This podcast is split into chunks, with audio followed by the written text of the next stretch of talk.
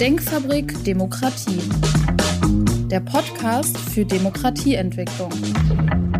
Mit Christian Gieselmann.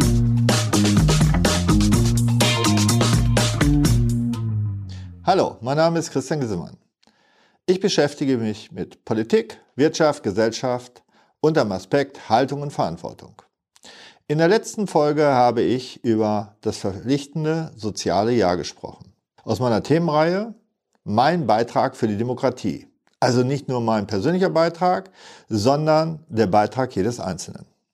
Mein Thema heute Pflichtdienst als Schöffe.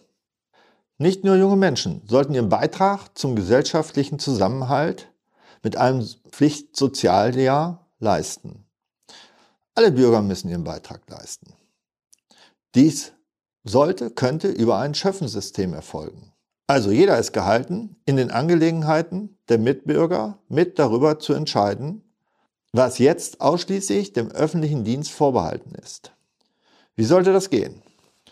Eine Jury aus sieben Personen, bestehend aus einem Juristen und sechs Schöffen, führt alle Prozesse und Entscheidungen, wo es sich um persönliche Angelegenheiten handelt.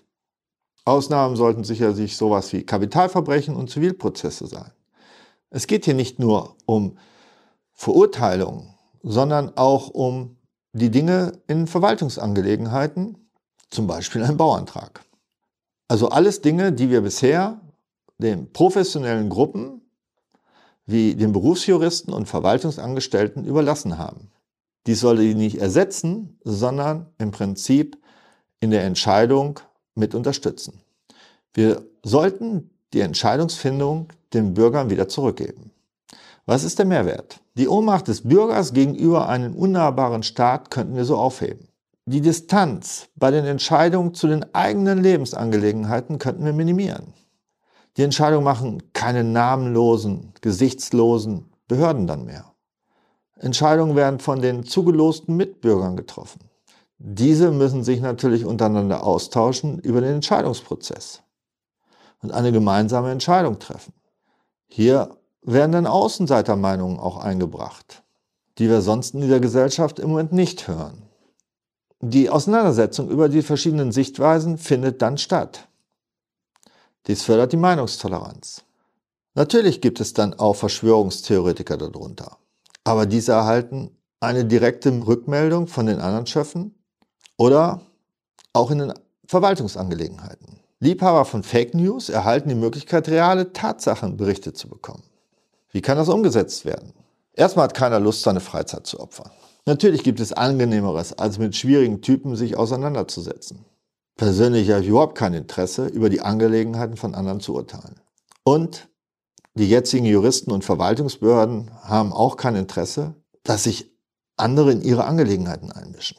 Wie können wir diese Widerstände aufbrechen? Wenn wir hier zu den Anfängen der Demokratie in Griechenland gehen, dort hat es einen Losautomaten gegeben, der die öffentlichen Aufgaben zugelost hat. Dies ist also keine neue Erfindung.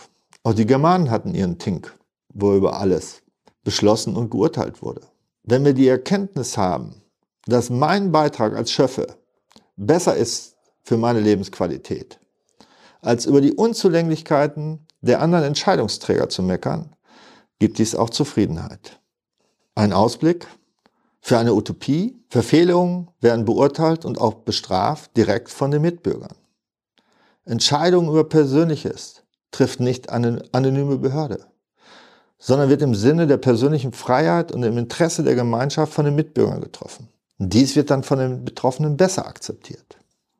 Die Schöffen bestehen aus Außenseitern, Sonderlingen, Querulanten und die große Mehrheit der Normalos. Es findet ein Austausch über Sachfragen statt, um eine Entscheidung zu treffen. Dies ist auch ein echtes Feedback für alle, die sonst nur in ihren Echoräumen unterwegs sind. Dann erhalten sie auch mal eine andere Weltansicht. Am Schluss werden sich die besseren Argumente durchsetzen. Ich habe keine Angst davor, dass hier elementare Fehlentscheidungen getroffen werden. Denn letztendlich wird die Mehrheit immer für gute Argumente zugänglich sein. Eine Win-Win-Situation für unsere gesamte Gesellschaft. Mein Fazit? Es entscheidet kein gesichtsloser Staat über meine Angelegenheiten. Die Entscheider müssen sich miteinander austauschen und auch Außenseitermeinungen zulassen. Ich bedanke mich fürs Zuhören Ihr Christian Giesemann. Ich freue mich auf ernst gemeinte Rückmeldungen. Kontaktdaten finden Sie in meinen Shownotes.